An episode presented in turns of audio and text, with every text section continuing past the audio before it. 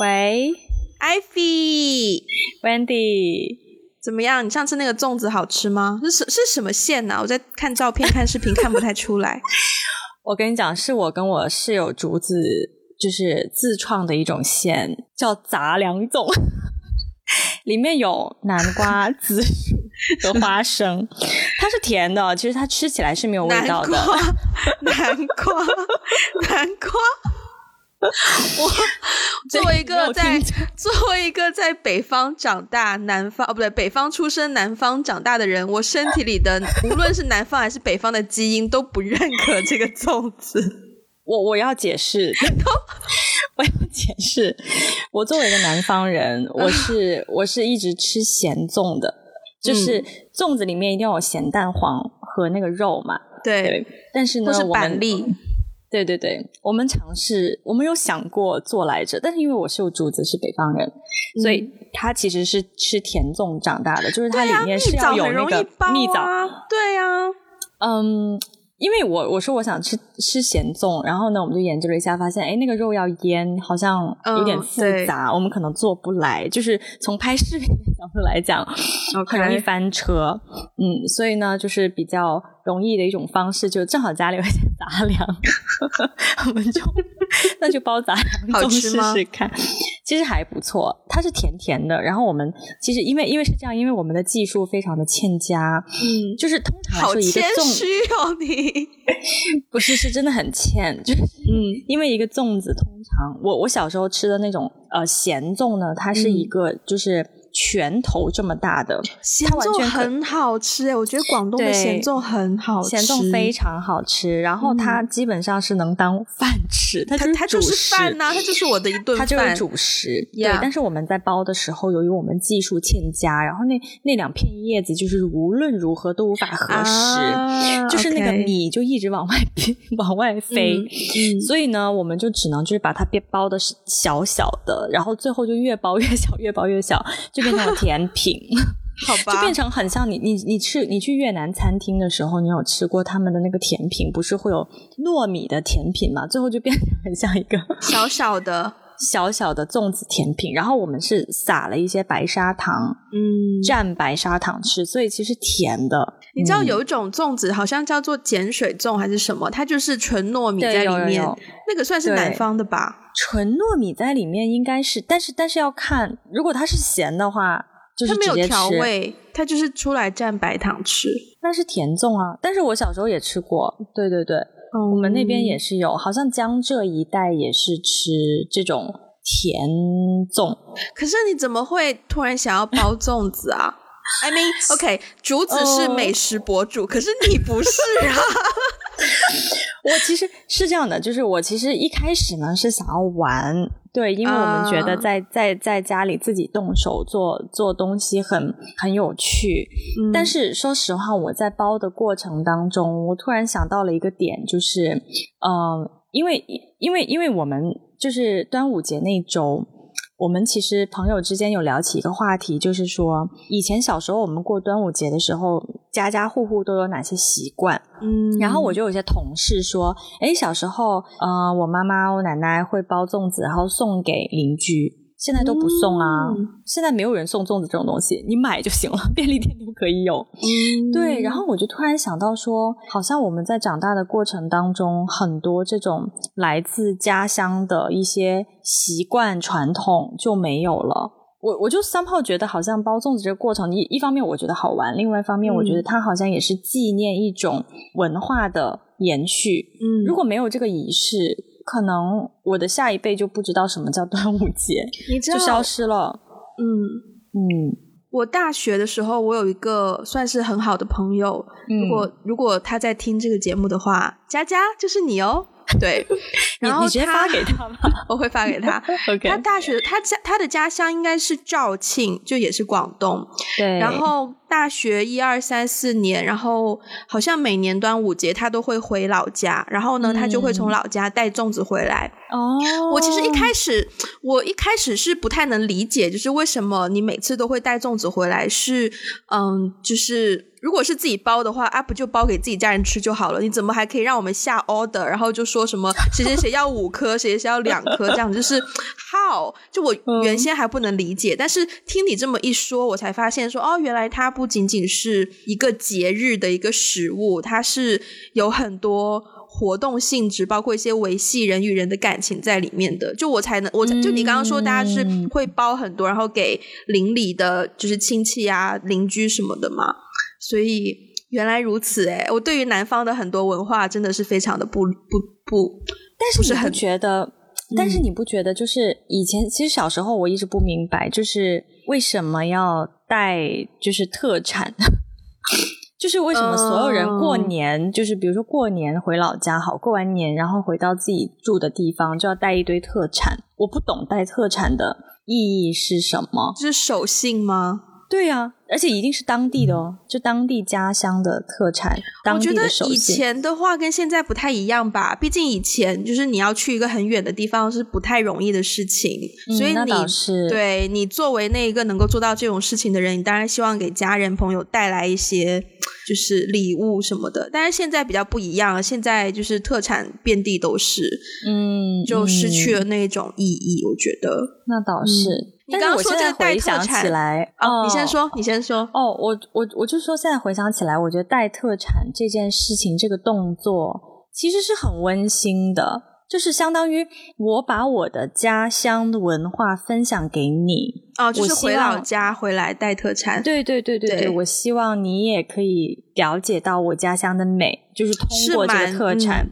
嗯，其实这样想，其实是蛮。蛮蛮温馨的，尤其是手做的东西，就比如说奶奶包的什么什么，对，手做的东西很温馨。对，可是你知道你在讲这一整串的时候，我脑袋中的画面就是粽子是很温馨嘛，粽子就是拳头那么大一个，大一点可能两个拳头这么大一个。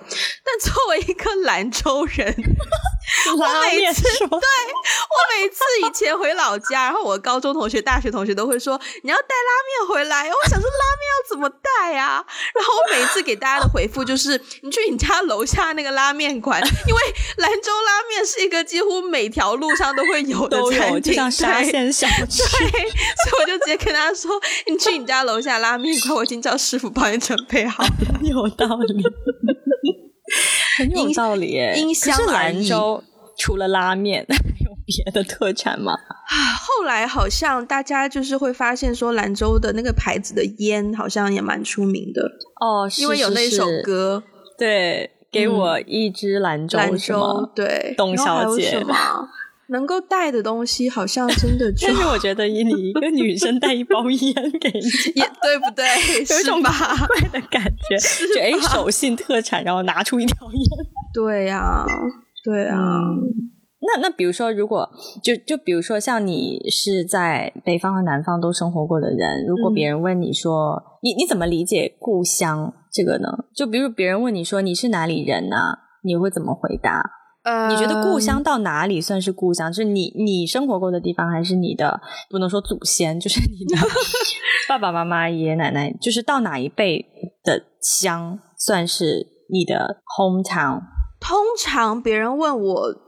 就包括现在在香港，我觉得这个问题需要分很多不同的状况，就是也要 depends on 对方是一个什么样的。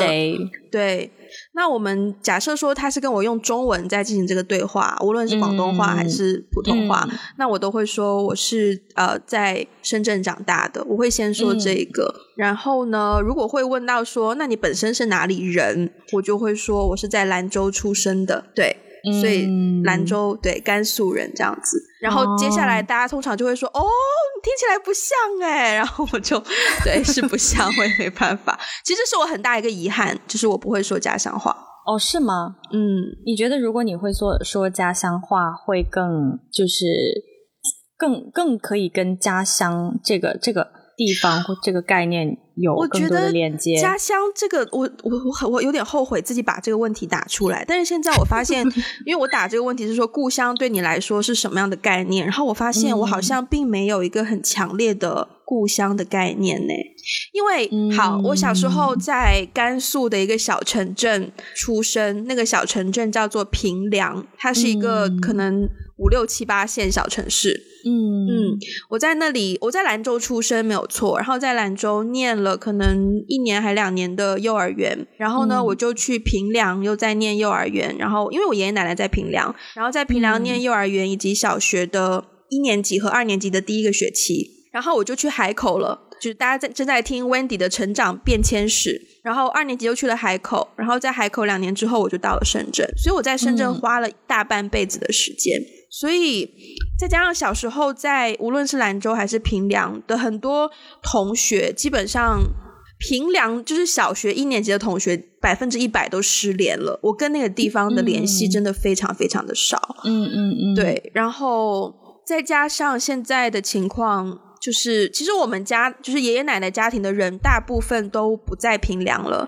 然后，所以，呃，后来老人家去世之后，对于我来说，对于我这个辈分的人来说，嗯，少了一个动力回去那个地方。嗯，对对。然后，那另外一边就是兰州，是我出生嘛。然后，包括我妈妈现在都还在兰州，她的整个生活就是建立在兰州那个城市。她也不在兰州出生的耶，他们家也是可能在她中学、高中的时候才搬去兰州的。但是因为我在那个地方出生。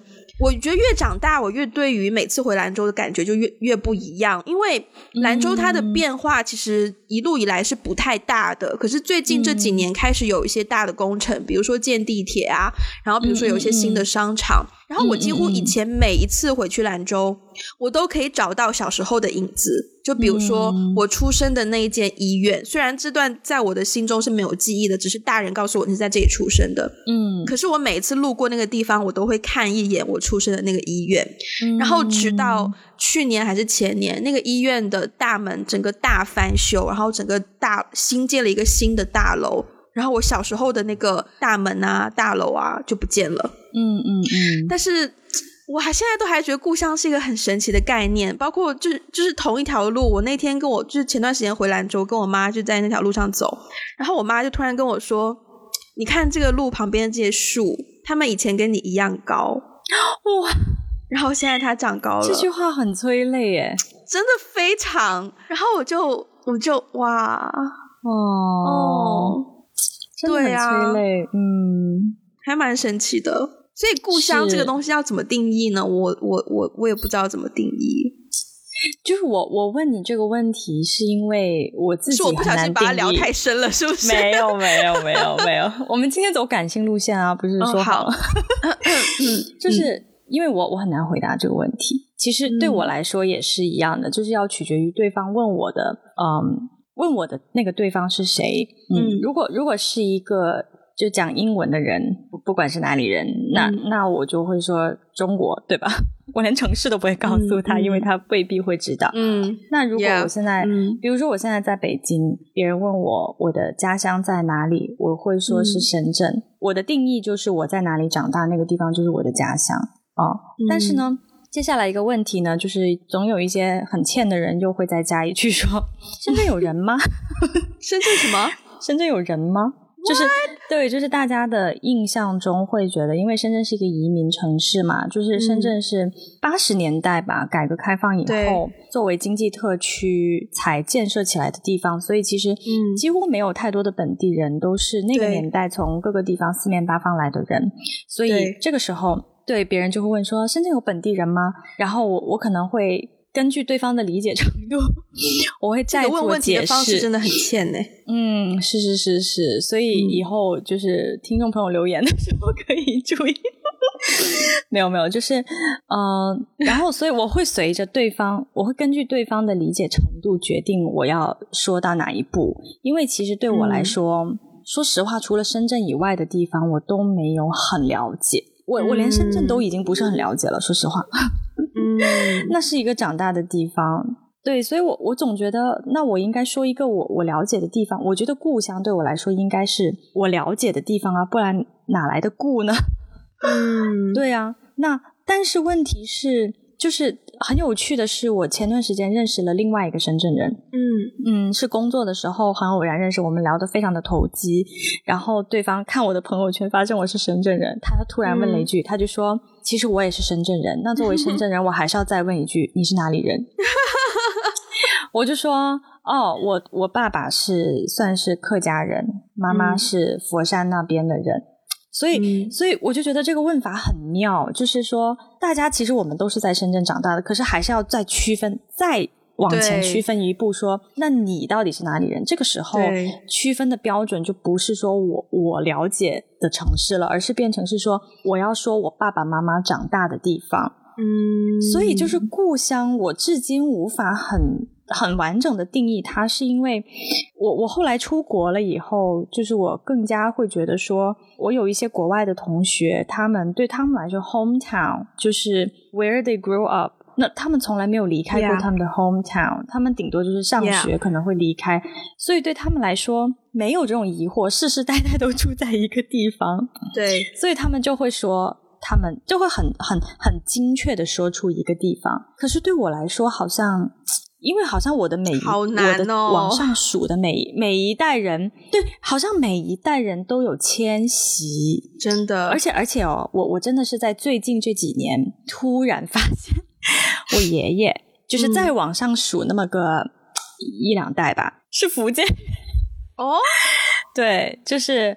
我我刚刚不是讲说我爸爸是客家人嘛，然后据说因为客家这个民族，像东南亚、台湾也有很多客家人，对，然后在在在中国大陆就是广东、广西、福建有很多客家人，好像客家这个这个不不，他也不是一个民族，反正就是他是一群人，对，但是这群人他 somehow 就是有一些。大背景总是在迁徙过程中，而但是他又在迁徙的过程当中有很强的特有的这种家族文化，包括他的语言也很类似，嗯，所以他一直不停的在迁徙。我真的是近几年我才知道，听说听我的就是好像我我叔叔什么的说，嗯。呃，到现在就是我我爷爷那边当年从呃福建下来广东的那。不能说那个支派，但是就是就是对对对，那一支到现在每年其实都还是会去福建有一个那种宗族聚会。哇哦！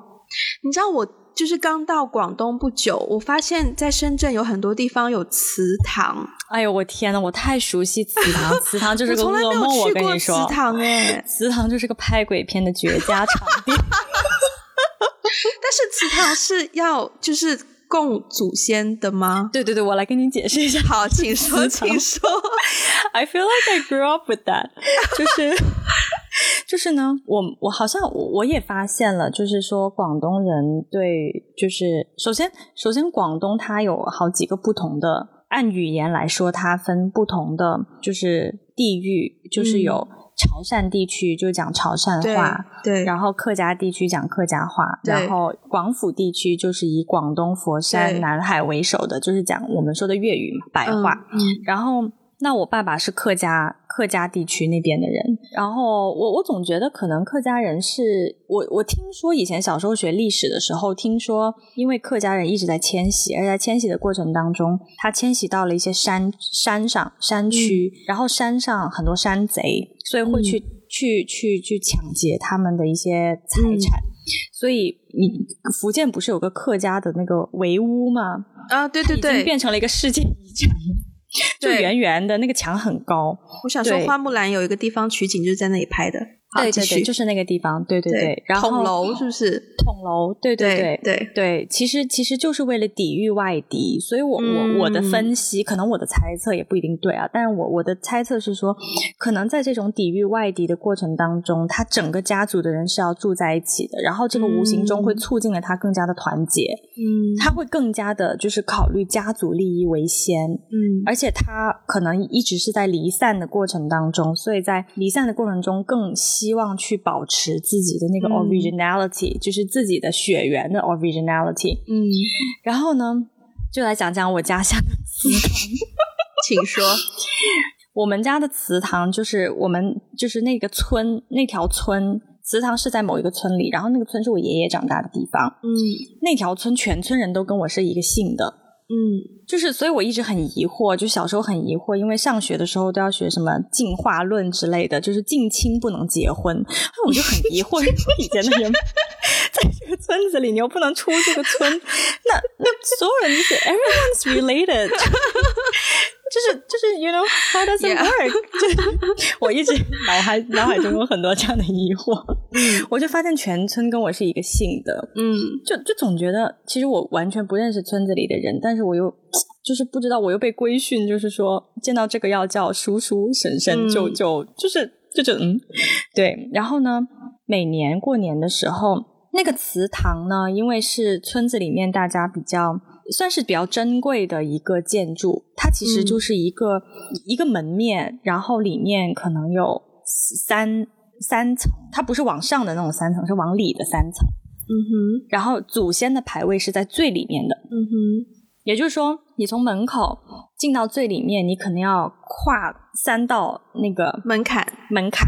对对嗯。对，然后中间那些门槛是干嘛用的呢？我我至今不知道，OK。我只知道要放鞭炮，OK 就过年的时候要放鞭炮，然后里面是供祖先的牌位，但是那个祖先呢也很神奇，就是那个祖先也也不是，好好像也不是我的祖先，好像就是一些土地神，就是好像是一些神仙，好像不是祖先呢、就是好像是神仙。对对对，但是嗯，但是但是拜祖先肯定是是是有的，家乡有这样的一个传统，好像是说、呃，希望小孩，比如说小孩今年高考，希望他考一个好成绩，就希望祖先可以保佑我们考一个好成绩。对，所以是一种嗯非常典型的，就是我们叫祖先崇拜啦。对这种文化，祖先崇拜这种文化，我我来了北方以后，我觉得好像北方人这种很少哎、就是我我感觉南方 很很强调这种祖先崇拜，就是你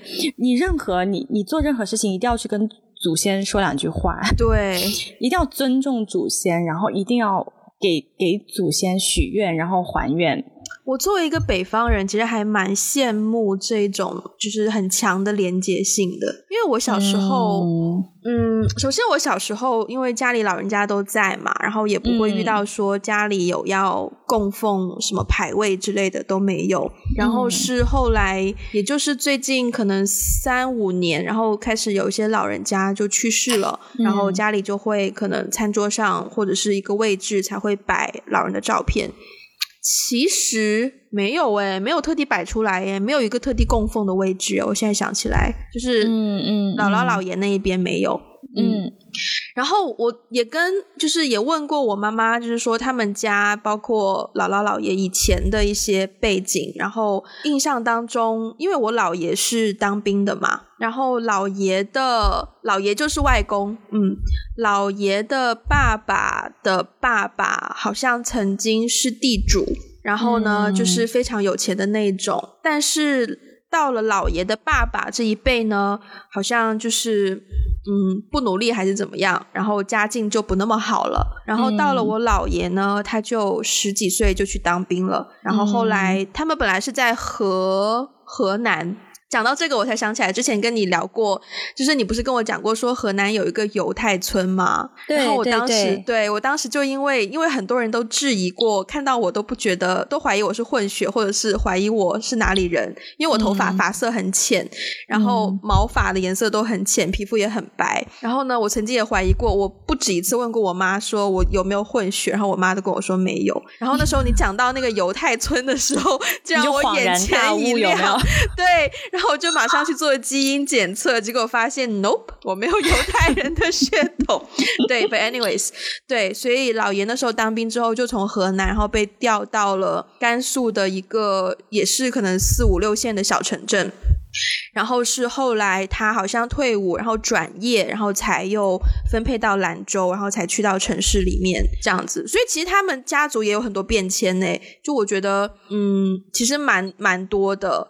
然后可是他们，我到现在我不认识除了姥姥姥爷以外的其他老人呢，就是在妈妈那个家族里面。嗯就那个跟跟嗯，祖先的那个连接真的是蛮弱的。嗯嗯嗯，我觉得跟祖先的连接这件事情，小小时候我是没有。过多的去思考的，我觉得稍微等一下，我想要先补充一点点，是我觉得我有点羡慕南方人的是这种 community 的概念，就是无论你是客家人还是潮汕人，你去到另一个地方，你都好像可以用这个身份找到一个包容你的 community，可以很快的理解你。但是像我妈妈，对，像我妈妈他们本来是河南人，但到了兰州之后，他们没有一个说兰州的河南人这样的 community，没有。然后，嗯。可能现在到我们这一辈，就是我包括我表弟，他在去国外念书的话，可能就会有说哦，海外的甘肃人或者海外的兰州人这样一个小的 community。这么 specific 吗？就是，Yeah，Yeah，会有会有。我之前在大学的时候，大学里面都会有，哎，就是同乡会，嗯，但是比较多，to be honest，比较多也是潮汕同乡会。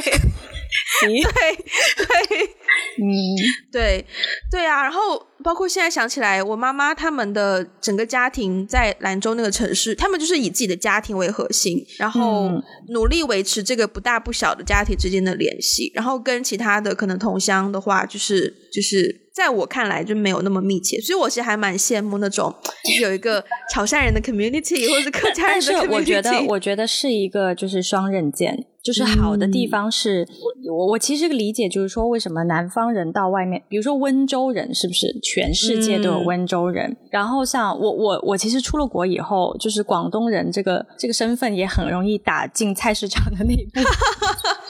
就每次去 China Town 买菜的时候，我用广东话杀价，然后就引来同学们的羡慕的眼光啊！对，因为因为他虽然我是一个北方人，但是我觉得我应该也可以。好，你也可以，你也可以。对对对，就是我我觉得有一个，我觉得南方，嗯，包括在就是呃靠近就是纬度比较低的地方，有一个得天独厚的一个优势，就是我们的语言相通。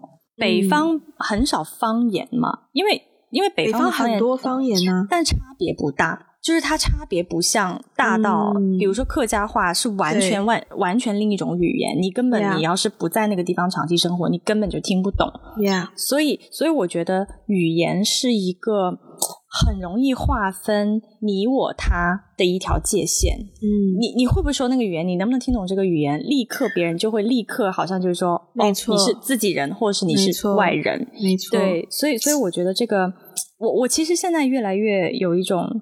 就很奇妙的感觉，就是说，像我们这一代人，其实往上数三代，我们的每一代都在迁移，对，都在迁徙。可是，somehow 某一些家族或是这个族群的一些文化和语言，还是被保留下来。所以，人的那种故乡的概念。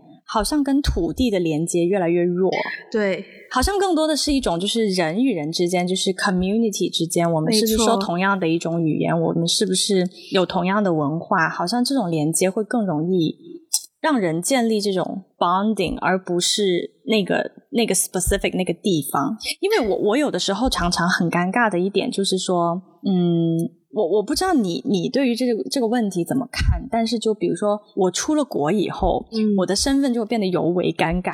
怎么说？比如说以前以前在国内，那大家会问说你你是哪里人？我会说深圳。如果是在深圳的话，别人直接如果别在深圳的时候，别人问你你是哪里人，别人的意思就是说你爸妈是哪里人。对对。OK，可是出了国以后呢？呃，首先大家听不懂是深深圳是哪里啊？有的有有很多人是不知道深圳在哪里了。但是比如说国外的华人就会会认为说，哎，深圳呐，那那就是大陆。但是 somehow 呢，你就是我又会讲广东话，嗯，然后可可是我会讲广东话，为什么我又我为什么我不说自己是广东人呢？嗯，就是就是因为因为深圳好像是一个，它是在广东没有错。可是它又没有，它完全不是在广东省的一个城市，我觉得，嗯，地理上它是在广东省，没错。可是它有自己独特的一种文化，然后也有它自己的一种，我不知道怎么讲哎，对。但是就是我我总是要解释一下，就是说哦，因为我父母是广东人，我们在家里讲广东话，所以其实我面对真正的打引号 真正的广东人，就是说。我后来，我们我们有一些同事，就是广州啊、佛山啊什么别的地方，就真的是他们的那个成长的环境跟深圳不太一样，他们真的是从小长大是讲广东话的，嗯，不只是在家里讲，在外面也讲，学校也讲，学校也讲，老师也讲，所以，我每次，比如说我每次去到广州，我会觉得哦，好亲切，可是我又总觉得。好像又跟我不一样，很亲切是没错，又不一样。明白。我上一次去广州，我也意外的发现，我好像跟广州蛮合的，这让我有一些恐惧。你恐惧什么？就是我没有想象过。我记得我第一次去广州，因为我第一次去广州也是跟我妈一起去的。就作为一个西北人，竟然在广东如。然后我第一，你要知道，我第一次去广州，然后听到别人开始讲广东话的时候，我真的认真，我就在想说，这是什么禽类的语言吗？就是就是真的就是鸡同鸭讲的那种感觉，但没有想到十几二十年过去之后，我再一次跟我妈去广州，我居然觉得这个地方亲切，我居然能够用我当初听不懂的那个语言跟服务员要东西，然后讲跟司机讲地址，或者是我觉得 Oh my God，就是这个变化也太神奇了吧？嗯。Yeah，我忘记你刚刚讲到哪一个点的时候，我突然间就想到很多。呃，我刚刚不是讲到兰州的那个牛肉面吗？哦，嗯，其实我个人回兰州，我是不太爱吃牛肉面的，因为我小时候不爱吃面食，就是可能因为家里人，我奶奶她是每一餐都会做面食。我当时包括现在都很爱的一个西北的食物，叫做 讲到开始流口水，叫做羊肉泡馍。你有吃过吗？你去西安应该有吃过吧？作为一个在北京生活的人，什么北方菜我没有吃过呀？对我很爱吃羊肉泡馍，因为它首先那个面的部分只有那个饼，就是馍的部分嘛，然后它的汤是粉丝汤，所以就是稍微比较清爽。我的妈呀，突然变成美食节目，妈呀！深夜聊美食不太好。对，就是羊肉泡馍。可是，但是很多人会觉得羊肉泡馍是西安的一个名小吃。可是我小时候就是吃羊肉泡馍长大的。然后，呃，我觉得有点跟主题无关，但是稍微提一下，就是我跟我爷爷的最后一段记忆，就是我爷爷带我去吃羊肉泡馍。OK，好，回到回到前面，我刚刚想讲的东西，就是可能跟食物这部分有联系吧。有一种食物叫做饺团，你应该没有听过吧？我没有听过，嗯，这个食物呢，是我小时候我跟爷爷奶奶住了两年左右，然后因为奶奶每她奶奶是包办三餐，所以每一餐饭都她做，她就只会做面食，很少基本上没有吃过米饭那两年。然后我通常都比较不喜欢吃面，可是唯一是饺团这个东西是我很想念的一个食物。饺团这个东西呢，它其实就像是嗯。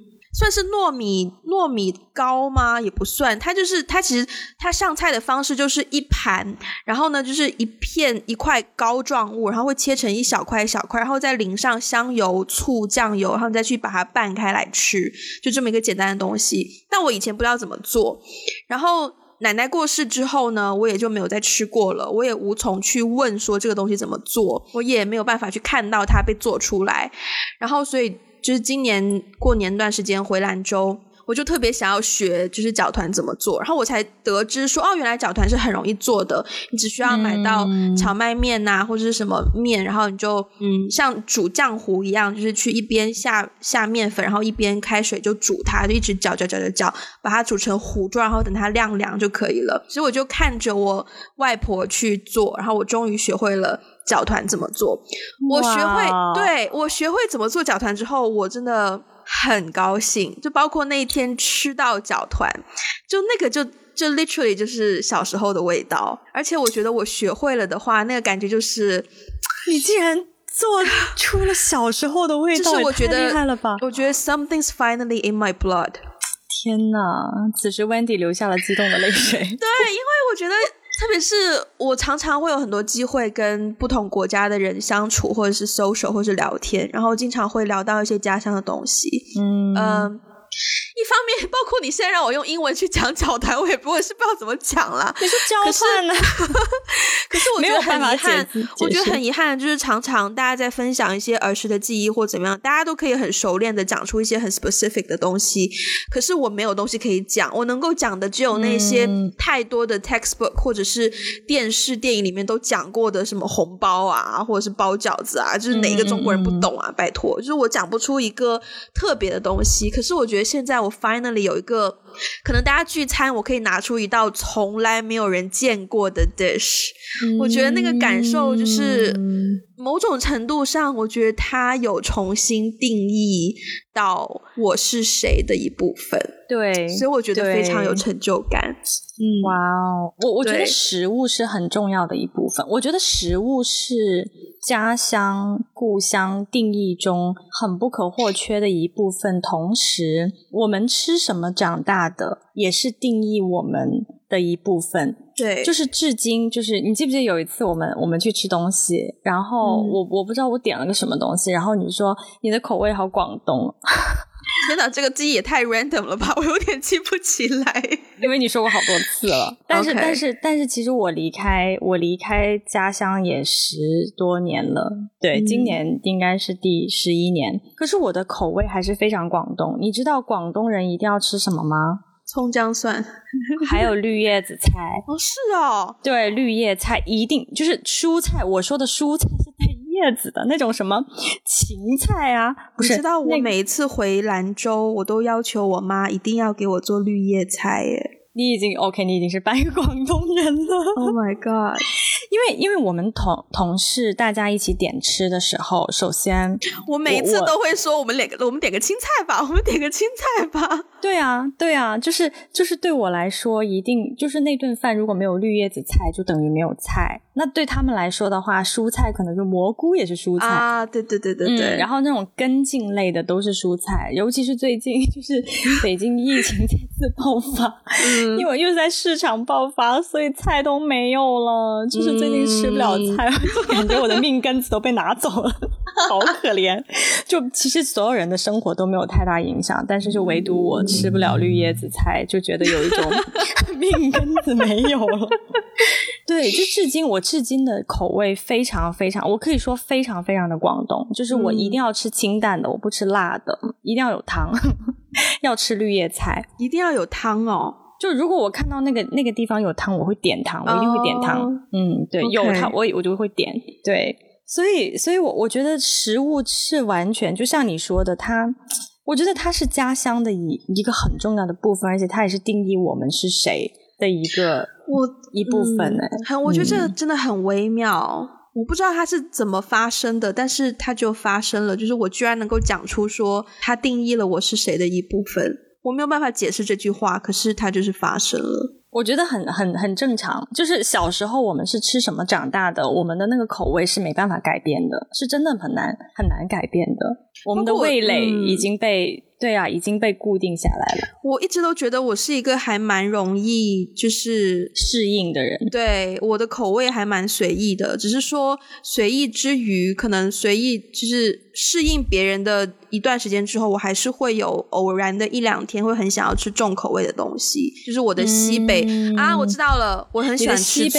你的西北味蕾哇，太西北了。对，你知道兰州拉面，兰州拉面店里面那个醋哦，它都是用。茶壶装的，对你来我们家跟我室友吃两天，他会很满足。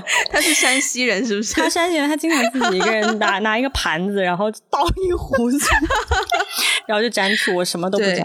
对啊，醋很好吃，我很爱吃醋。感情上好像也蛮爱吃醋的。OK，好，大家知道喽。刚刚不是讲到搅团吗？我很怕有人会问，为什么 Wendy 不做兰州拉面？我想说，做兰州拉面你需要很多的臂力，因为你要一直拉那个面，对，那个过程是很考验臂力的。对，所以我做不来。那你小时候，比如说你你在家乡的时候，有没有一些传统和习俗是很特别的？就是你的家乡。传统或习俗很特别，会这样做，就有没有什么仪式，或者是说，嗯，你有吗？你有吗？我有哎，但是我我我我没有跟别人考证过，我怀疑这是我家的传统。请说，不是我家乡的传统，就是因为我的呃，因为我爸爸妈妈的家乡不在一个地方，嗯，虽然都在广东，但是其实对我来说差别还蛮大的，因为嗯，爸爸妈妈双方家庭里的人并不说同一种语言，嗯，所以对，就是爸爸家讲客家话，然后妈妈家就是讲广东话嘛，所以我过年每年过年，小时候过年我会回两个地方，嗯，我我要先去。我要先去爷爷奶奶家，然后再去外婆家，这样。然后呢，年三十的时候呢，呃，就是不不是大家都要穿新衣服啊、洗澡哈，然后去北方人会包饺子嘛？对，我们是包汤圆。对，嗯，我要先从洗澡开始说起啊，就洗澡这个很很神奇，就是就我奶奶不让我们用那个那个那个冲头、那个喷头，不让我们用现代的淋浴产品，OK，因为我们在个桶里面。就是我们要被迫，就是小孩子，我不知道，我不知道大人是怎样，但是以前小小孩子要被迫在一个桶里面，木桶里面洗澡，然后那个木桶里面呢，他会先帮我们盛好水，然后里面会放一片竹叶。OK，很 random 的一个东西，就是有一片竹叶和一个生的红鸡蛋，就鸡蛋外面是红的，但是它是生的。然后你煮完了以后，你洗完了以后，嗯，那个鸡蛋是要去煮的，煮完以后你要晚上吃掉它。OK。对，我不知道这是个什么传统，反正就是每每年三十，我就要被迫不可以用现代淋浴产品，我要在一个木桶里面洗澡，还要放一些奇奇怪怪的东西。然后，因为我一直觉得那个鸡蛋很脏嘛，嗯，所以我我就是要么就是不吃，或要么就是给我的就是弟弟们吃。我不记得了，我小时候有我，我真的完全不记得我有没有吃，还是我给别人吃。反正我我就是很抗拒，我觉得我洗过澡，然后 even 它有个壳，万一它壳裂了呢，那多恶心！对我就觉得有些细菌进去，所以我就一直没有吃。但是我也不知道要为什么要延续这个传统，这个传统真的延续到我我好大哎，就延续到现在还会这样吗？不会了啦，就是出国以前吧。对，因为我奶奶过世了，所以家里再也没有人逼我们 做这种事情。嗯，但是就是一直可能一直延，真的是延续到我出国前，但我不知道是什么意思，我就觉得还蛮好玩的。然后十二点的之前，我们要搓汤圆。嗯，我们那边的汤圆不是有馅的。嗯，我们的汤圆其实更接近江浙的那种原子。嗯。酒酿原子里面那个原子，就纯粹是糯米，中间没别的东西。对，纯粹是糯米，白白红红的，而且是要卷卷卷，就把它搓成长条。嗯，对。然后那个糖水是自己自己家做的，所以那个糖水是很甜的。嗯，但是那个那个糯米本身是没有味道的。然后就十一点半左右下锅，然后到十二点就是钟声 敲响的时候。就会一堆，对，就就盛出来，然后等，然后就会一堆亲戚过来串门呐、聊天呐。小时候我也不知道这些亲戚是谁，反正我见人就叫叔叔舅舅就对了，也不知道是干嘛的。对，就大家就会好像很熟一样，就过来串门，然后就开始吃汤圆。这个年三十对我来说是很是这样的一种印象，但是我现在你就是出国了以后，一直到现在离开家乡这么多年，其实。即便是现在年三十回家过年，也我们也不会再有这样的传统，嗯，因为还是可能还是会搓汤圆，但是呢，好像家里没有老人家了嘛，然后就我们自己，我们自己的话，汤圆还是会吃吧，但是好像少了一些乐趣，好像就没有一个没有一股力量强迫你 一定要去维持那个传统，但是。我小时候不明白那个传统为什么要被维持下来，可是我现在很神奇。当我想起我的家乡，想起我有没有一些特定的属于家乡的记忆的时候，我只能想起这一段的。嗯，我想不起别的东西，也不知道是高兴还是不高兴。对，但是我就只能想起这样的一段记忆，其实还是挺美好的，挺美好的啊。嗯，因为你讲完这么一段，我一直在想我家乡的什么。传统我一件都想不起来耶！啊，嗯，我到现在只想到，就是因为你讲过年嘛，然后就是以前过年都是外婆会煮饭，然后每年她煮的饭就是固定会有那么几个菜，比如说一定要有一条鱼，或者是一定要有饺子，或是一定要有什么。然后其中有一个菜叫做法菜，你有听过吗？没有，就它长得很像头发丝啊，我知道，对，我知道那个东西，对，那个东西就是市场上也有卖假的，然后后来好像是因为好像一些环保的原因，然后就比较少有在卖的了。嗯，但以前就是对，以前就是姥姥会把它跟鸡蛋拌在一起，然后拿去蒸，然后就把那个蒸出来鸡蛋就成一大块，然后就切成一小块一小块这样吃。对，法菜是一定会吃，真的没有什么传统哎。就一方面，因为外公外婆他们也是从河南，然后再下到甘肃，然后再下到兰州，所以他们的过程当中可能也丢失了一些特定的一些当地的传统，然后也没有办法接受就是新的在地的传统。然后另一方面。嗯，哦，好像也没有另一方面了，对，对啊，所以他们就就是自己大家过年觉得怎么样过开心就怎么样过，嗯，但至少还是会说哦，一定要就是一家人要聚在一起吃个饭，但是，唉，就近几年因为我表姐，然后我，然后我表弟，就大家。小孩子都在外地嘛，然后我表姐又呃生小孩，所以我的大姨跟姨父又去到表姐的城市照顾她，所以在兰州的就只剩下不多的人。然后每一年过年想要全部人一起聚在一起呢，真的是非常的难。嗯，哦，我又要呵呵呵。不是我那一天回到兰州，然后呃，就是回到姥姥家，然后我就拍了很多姥姥家的照片。嗯，然后我一边拍。我就一边明白了一件事，就是为什么我们好像对于家乡或者是以前的事情没有那么大的负担或怎么样，可是常常看到广告或什么都会呈现说，哦，老人家等待着小朋友回来吃饭啊，老人家很怀念从前或怎么怎么样。我当下说，突然间可以明白，是因为那个房子是老人家住了一辈子的，从我们出生到我们现在长大，我们离那个房子很远，可是。老人家在那个房子里面，就是看着那个房子不变，可是小朋友一直在变。那个墙上还有我小时候画的画，还有小时候我们姐姐跟我还有表弟三个人量的身高。然后，对，所以我当时就明白说，拜托你换成任何一个年龄的人，面对同样的房子住二十年，你不可能不怀念以前，因为太多记忆存在在那个地方了。对对对对，所以啊。我也不知道这段的核心是什么，哎呦，好感慨哦，就是一种感慨吧，对啊，嗯嗯嗯，所以你你会希望以后你如果有了孩子，你有了自己的家庭，你会希望你的孩子在延续什么样的一种家乡传统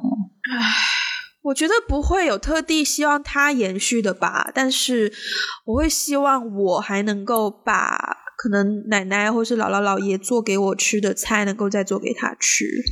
对对，菜真的是一个很连接感情的东西。对对，真的老人走了以后，有一些菜我就再也没有吃到过。我们家过年一定会吃酿豆腐的哦。你知道客家人的酿豆腐，那个豆腐和肉都是自己酿的。哇，豆腐也是自己做的吗？自己做的，然后自己手搓的。天哪，我想要学。对，我觉得也是，只能靠你来学，然后做给我吃。我是指望不上了。你 对啊，很奇怪耶。我们一开始想说聊家乡，也没有想说要聊那么多跟食物有关的，但是聊一聊，就真的是很容易就是食物的记忆。可能食物真的是家乡的一种内核的东西，内核的表现。而且我觉得是整个烹饪的过程，你可以接触到在地的一些东西。对你，你有没有？我我突然想到了一个广告，哎，我姑且不评论那个广告到底是好 拍的好还是不好，但是那个广告想要表现的那个点，其实还让我觉得挺挺有感触的。就是每年过年的时候，不是会看到。央视有一个官方广告，我记得去年、今年还是去年的时候，他拍了一个广告，就是筷子。嗯，就是他拍了各个地方的人，什么四川人呐、上海人呐、福建人呐、东北人呐、哪里人，包括一些嗯，就是在海外的华人，他们都会。用筷子，嗯然后老人家会教小孩学用筷子。嗯，小时候学筷子其实有点痛苦，小时候学筷子就像学学写自己的名字一样，如此痛苦。我爸还跟我讲过，小时候他们教我用筷子，就是我会右手拿着筷子，然后左手抓一块肉，然后放到右手的筷子中间，然后再再吃进去。即便我这样做，可是他们还是会鼓掌说：“哇，好棒，好棒！” 好机智哦，你。好，对，但是。但是那个广告，那个广告里面有一句话，就是嗯，就是有个老人教他的孙子用筷子，然后他孙子就一直哭，有啊，我不会，我就是不会。然后，然后他爷爷就说：“你一定要会用，你一定要会用，华人要用筷子，华人就是要会用筷子。” OK，然后，然后当时我就我就觉得这个点还蛮怎怎么讲呢？就是说，不只是食物，我觉得不只是食物会给我们这种嗯家乡的连接，就是连我们怎么使用食物，我们怎么去怎么使用食物，怎么烹饪食物，连那个工具对，都是带有家乡记忆的。嗯，真的。对呀、还有讲到食物，又有一个小故事，就是我之前好像在那个自然那一期聊到过，就是有一种槐花，我今年回去啊刚好到那个季节嘛。然后呢，整个槐花的过程呢，首先好槐树是就是路边就是一棵树，然后它就到了某个季节就开花了。然后槐花这种东西，就是我觉得有一种独食难肥的概念吧，就是你如果自己家买进，那就是采集，然后自己家里吃，你就觉得不过瘾，你一定要分给一些亲朋好友。那分的过程当中，就会牵扯到你要跟亲朋好友约什么时间，在什么地方来交 收，来把槐花给你。然后槐花拿回去，因为它是一大一大堆，然后你要去要去洗，因为毕竟街上的嘛，你要稍微清洗干净，然后要处理，然后包括是我姥姥，就是她呃，我们拿了三大包回来，我跟我妈还有姥姥三个人。我觉得那画面现在想起来挺温馨的，就是三代的三个女人在那边，就是坐在厨房、哦摘槐花，然后摘完就一起洗，然后洗完就看姥姥蒸。我妈也不会蒸，我们就一起跟姥姥学怎么样去蒸。然后蒸完又是很多，然后又考虑说哦，这一些给你，然后这一些分给谁，分给谁。我觉得那整个过程也就是，它已经不是吃饭这么简单的一件事了。对对，它远超出吃饭，它就是一个生活的一部分，它是一种文化的连接。真的。嗯，我觉得有的时候这些形式，以前我小时候不明白，就是为什么我们要做这样的形式，嗯形式的意义在哪里？嗯，但是我现在越来越了解说，我觉得形式的意义就在于这个传统嗯，为就是延续下来，而且我很感激有这些形式。现在，对对、嗯传统延续下来，也就是你这个文化也就被这样的保留下来、延续下来。此时，等一下，我此时我要插 插播一个一个来。点呢，就是其实我小时候对于我是客家人这个身份，我也不算是百分之百啦，就是爸爸家世这样子，嗯，混血混血。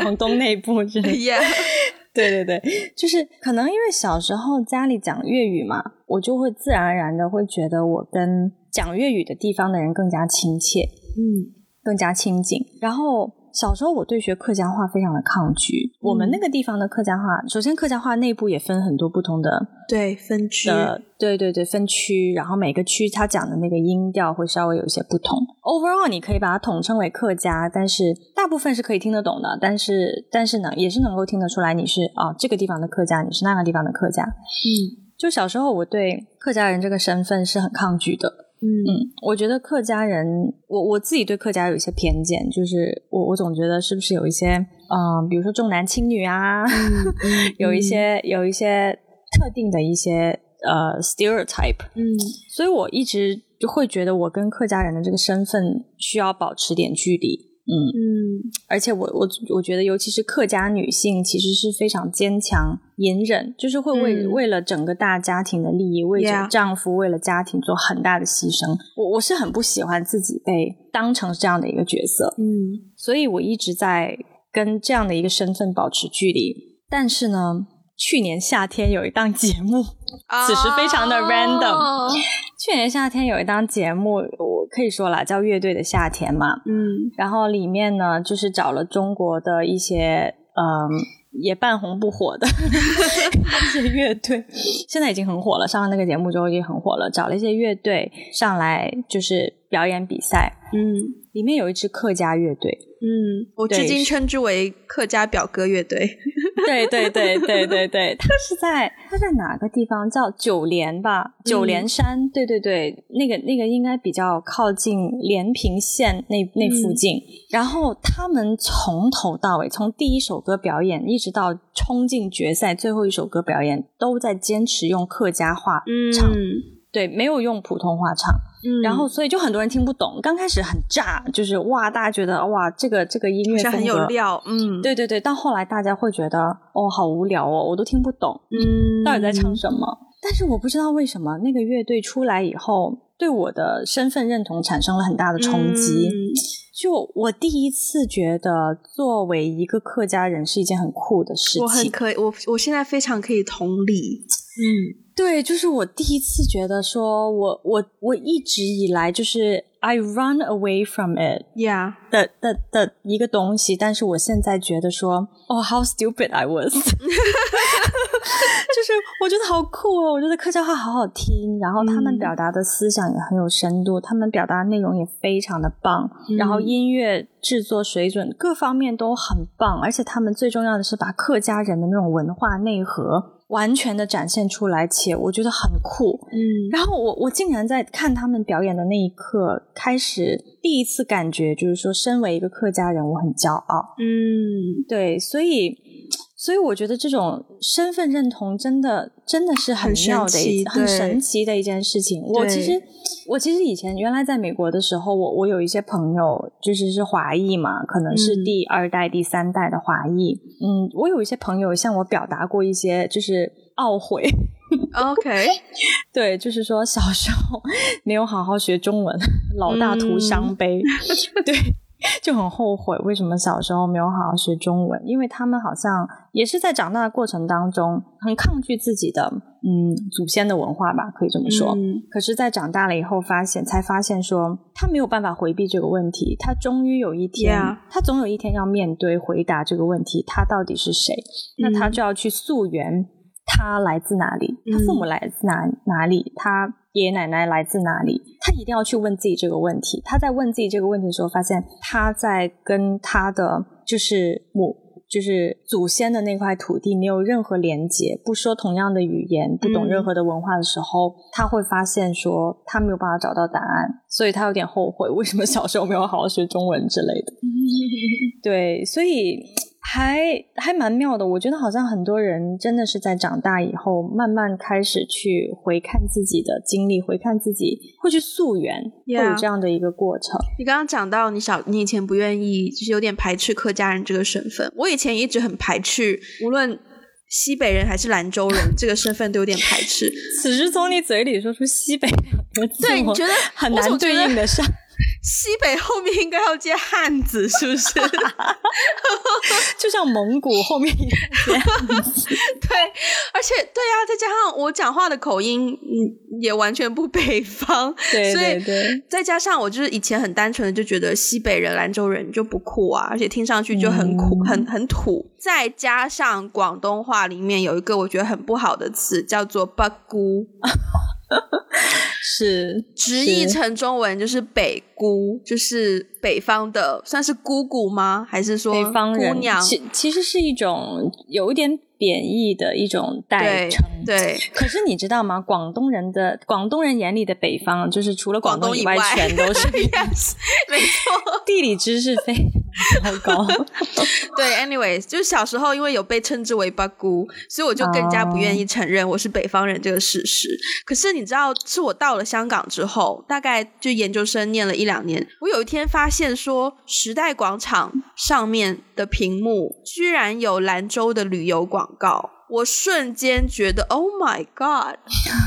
所以从此之后，我在跟别人讲说兰州，我就不会觉得就是怎么样，就稍微好了一点。嗯，嗯，然后再加上可能最近就是我们的年龄越加的趋近，更加的成熟，所以对于身份这个事情有比较多的想法。我开始觉得我很庆幸我来自于我来自于一个不那么普通的地方，然后它让我有了更多的故事可以讲，然后它让我有更多有趣的地方和可以让别人记住我的地方，所以我开始感恩说，嗯，我来自于我来自于大西北，虽然我讲话完全听不出是我是大西北，可是高。呀，可是对我来自于大西北，嗯，我觉得真的是跟年龄有很大关系，你好像年轻的时候就是会。很在意自己酷不酷嘛？对，如果自己的身份里面有有任何酷的在意我酷不酷啊？我现在觉得西北很酷啊。对对，问题就在于就是说，你你现在看这个的眼光发生了改变。对我我对我来说的话是。一方面对我也觉得客家人很酷啊，嗯，另外一方面是我觉得更加接纳自己，嗯，就是我就是真实的我自己，我所有的经历 都是对啊，生怕我忍不住要讲，就是艾菲还有不到两个月 就要进入三十岁了。我更加接纳我自己了。我跟你讲，我要是个女艺人，我已经可以去参加《乘风破浪的姐姐》了。你又提到这节目，不得不说，你提到这节目，我都有点好。顺便，既然你提到了，就是如果上一期节目有冒犯到，就是可能很喜欢《乘风破浪的姐姐》这个节目的任何听众的话，就是请大家不要太放在心上。我们就是嗯。闲聊，真的是闲聊，对，纯粹闲聊，然后就是比较没有 filter 去把自己的想法说出来，去分享而已。所以，对，虽然我们的听众是也没有到那么的，就是多数，but anyways，我觉得有点我的言语有点错乱。好，今天节目的最后。还有什么想要补充的吗？没有了耶。但是我我觉得身份，我觉得故乡这个话题离不开身份，但是身份这个话题其实也离不开自我接纳吧。我觉得在这个。我我这些年过程当中，我对自己的一个最大的感受就是，我对身份的看，我对故乡的看法的改变，很大程度上来自于我更加接纳我自己，我的经历。对我，我很庆幸我生活在这样的一个，我生在这样的一个家乡，生在这样的一个家庭。嗯，对，好。希望各位就是听这一期节目，无论是缓解你的思乡情也好，或者是你对自己的身份有些困惑而也好，都希望我们的对话可以给到你一些陪伴或者是一些启发的感觉。好，那如果喜欢我们的节目的话呢，要记得转发，呃，要追踪我们。等一下。喜欢我们的节目的话呢，要呃订阅、评论、转发，然后呃想要支持的话，可以去 Patreon 和爱发电，然后也欢迎推荐给你身边的人。记得在 Apple Podcast 给我们留下一个评分和和评语哦。然后也可以在我们的博客 We Got a Blog 上面，我觉得今天特别的卡，也可以在我们的博客 We Got a Blog dot com 上面看到我们写的一些文章。然后也欢迎在微博和 Instagram follow 我们。那我们就下期再见喽拜拜。拜拜。